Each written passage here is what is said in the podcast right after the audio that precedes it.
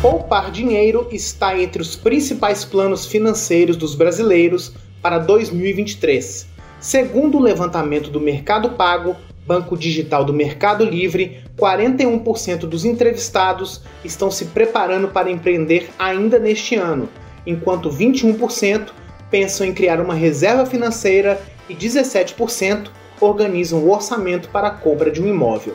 A pesquisa, realizada entre os dias 16 e 20 de janeiro, com 1.545 usuários do Mercado Pago e do Mercado Livre, mostra ainda que muitos participantes se organizaram previamente para pagar as contas do começo do ano, como IPTU e IPVA, sendo que 19% afirmaram ter utilizado o 13º para isso. Em relação aos meios para alcançar o planejamento financeiro, um quarto dos entrevistados disse utilizar uma planilha tradicional do Excel para se organizar.